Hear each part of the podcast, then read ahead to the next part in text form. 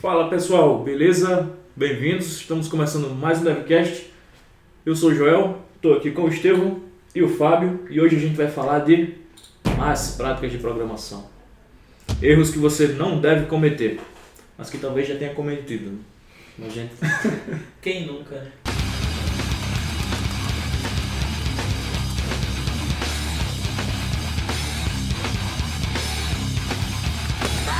a gente vai é, introduzir um assunto aqui né, sobre como pro- programar melhor, como escrever um código melhor.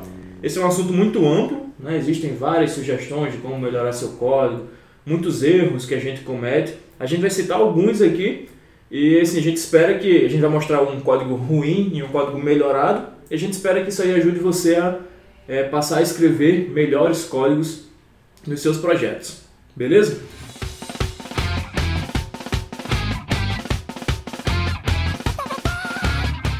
Então, a gente trouxe aqui alguns exemplos né, de códigos com problema e algumas propostas de solução. Então, o primeiro exemplo que nós vamos ver, indentação. Vamos dar uma olhadinha aqui, gente. Nós estamos começando aqui pelo código de indentação ruim, né? Tá tudo, todas as linhas estão coladas ali né, do lado esquerdo. É realmente até ruim mesmo de você saber quem é que está dentro de quem aí, né? O que é que faz parte do if, o que é que é do else aí. Onde o escopo acaba e o outro Uhum. começa. E aí, vamos indentar, né? Olha a diferença agora. A gente sabe o que quer dizer. Cada condição no seu lugar, né? Show de bola. Então a gente consegue enxergar realmente bem melhor. Indentação é justamente esse espaço aí que a gente dá. é, essa, esse espaçamento do lado esquerdo aí da linha, né? Você vê que indentar é uma coisa tão essencial, né? Que o cara que desenhou a linguagem em Python colocou isso até no coração da linguagem, né? Python você nem tem a opção de escrever código É, mal indentação. né? senão você muda completamente o, fluxo do seu código. Então essa é uma sugestão, uma dica de como é, escrever né, o código no, no sentido de melhorar a estética dele, facilitar a leitura, etc. Qual é o próximo exemplo aí? Vamos falar de longas listas de parâmetros.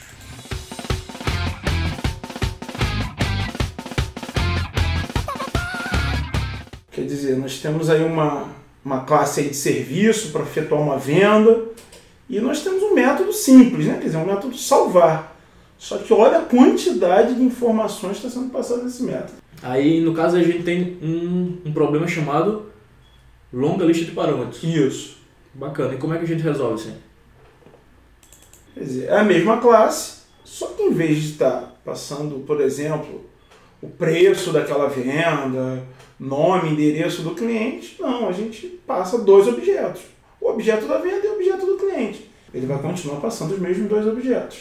Aquele código ruim me remete também a um o chamado bad smell, né, o code smell, que é um, são problemas no código, chamado obsessão primitiva, que é uma tendência que a gente tem, principalmente quando a gente ainda não usa muito orientação a objetos, a tendência que a gente tem de trabalhar sempre com tipos primitivos, inteiro, decimal, Sim. string, booleano. Sim, sim, sim. E à medida que a gente vai trabalhando com orientação a objetos, a gente cria classes para representar essas informações. E aí, tanto que na solução ali que você propôs, a gente já está usando classes.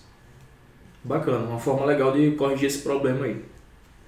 E uma outra coisa que a gente pode notar também é a similaridade entre os tipos né, de cada parâmetro. Você vê que você tem ali nome produto, nome cliente muito próximo. Né? Uhum. Então, para você confundir, trocar um pelo outro, inclusive o valor desconto, o valor comissão, também é o mesmo tipo de dado e eles estão próximos no parâmetro. Dando continuidade, qual é o próximo code smell que a gente vai ver? Qual é a próxima má prática?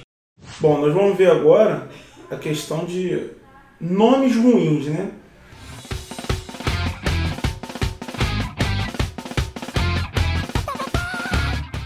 Nós estamos usando aí, no caso de uma função. Poderia ser um método, o nome de uma variável. Quer dizer, o nome ruim é, é bem abrangente. Nós resolvemos demonstrar ele numa função aí. Quer dizer, quem é que entende essa função? Acho que nem eu entendo, né? é, é- é- realmente ela é bem, bem, bem complexa, né? E, e- existe, isso é, de Uhum. fato Ah, existe, e atrapalha no desenvolvimento, numa futura manutenção, né? Aí, tanto o nome do método quanto o nome dos argumentos ali estão bem esquisitos. Né? É, Um está muito grande e os parâmetros estão muito pequenos. Né? É. Até ruim de ler isso aí. exatamente. E vamos ver a melhoria dele. Quer dizer, é um nome mais claro, objetivo, E, inclusive o nome das variáveis ali sendo objetivas, né? Quer dizer, MC. MC era o quê? Nome cliente é nome cliente, quer dizer. Uhum. Olha a diferença, né? Então a sugestão é sempre usar nomes claros. Né? Isso, isso. Você, acho que você tem, você tem que ler seu código, né? Se isso. você achar legal ler o seu código, isso. for fácil ler o seu código de cima até embaixo, outra pessoa também vai ler com facilidade. É, com certeza. Se você tem que justificar, é sinal que não está bem resolvido. Exato, né? exatamente. Se você consegue se imaginar. É. E o, o, nome sendo claro também se evita, por exemplo, precisar encher de comentário ali para dizer o que, é que ele faz. Sim, é, exatamente. É isso aí, o processa dados que que ele vai fazer o processamento isso. desses dados. Então vamos ver aí qual é o próximo, a próxima dica de escrever um melhor código.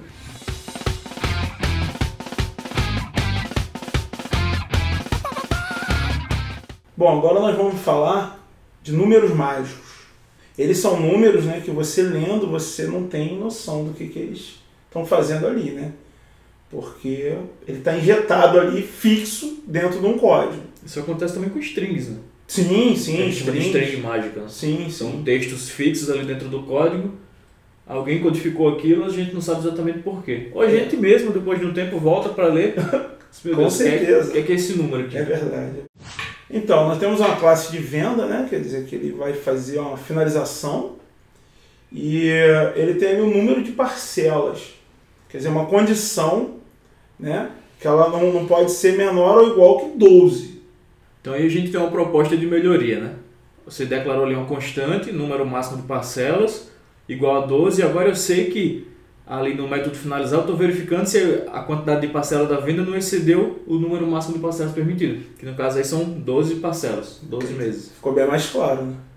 Então vocês estão vendo que a exceção ficou bem clara, né? Quer dizer, então você consegue, é, é, é, em, em duas mudanças no código, transformar um código em boas práticas. Né? Quer dizer, uhum. uma exceção melhor, um número de constantes melhor. Então, isso muda muito para uma futura manutenção desse código. Né? Perfeito. Bacana. Tem mais aí para a gente ver? Tem sim. Não, problema não falta. Né? Isso é problema meu.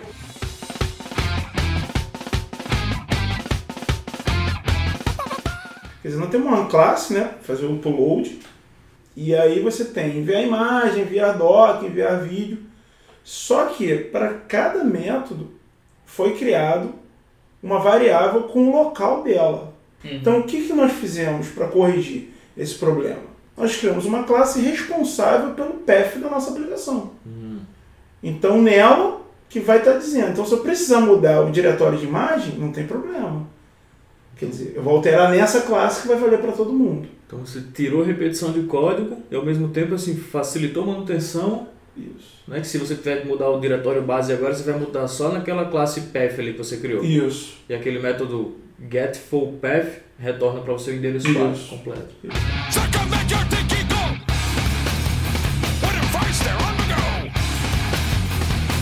Bom, pessoal, então, para finalizar essa discussão que a gente abriu hoje sobre a de boas práticas na escrita de código, a gente vai comentar sobre alguns livros que a gente já leu uhum. né, e achou bacana.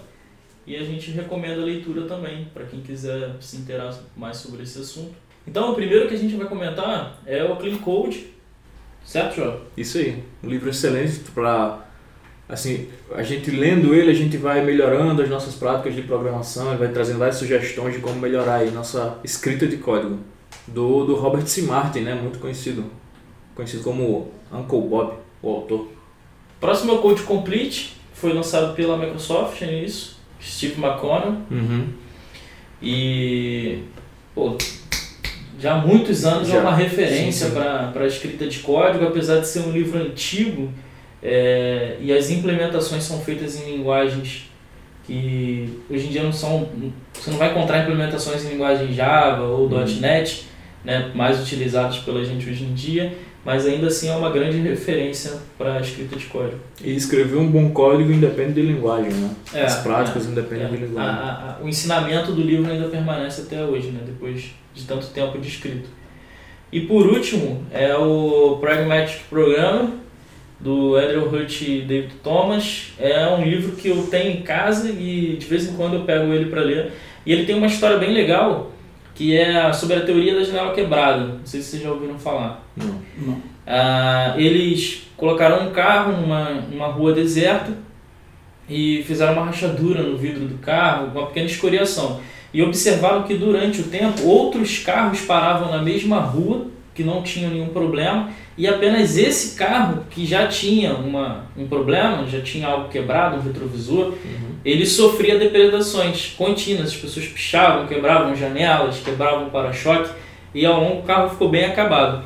Então, trazendo para o nosso ambiente como programadores, né, se você deixa janelas quebradas no teu código, você passa a impressão de que aquilo não está bem cuidado, que aquilo não precisa ser bem cuidado. Cuidado.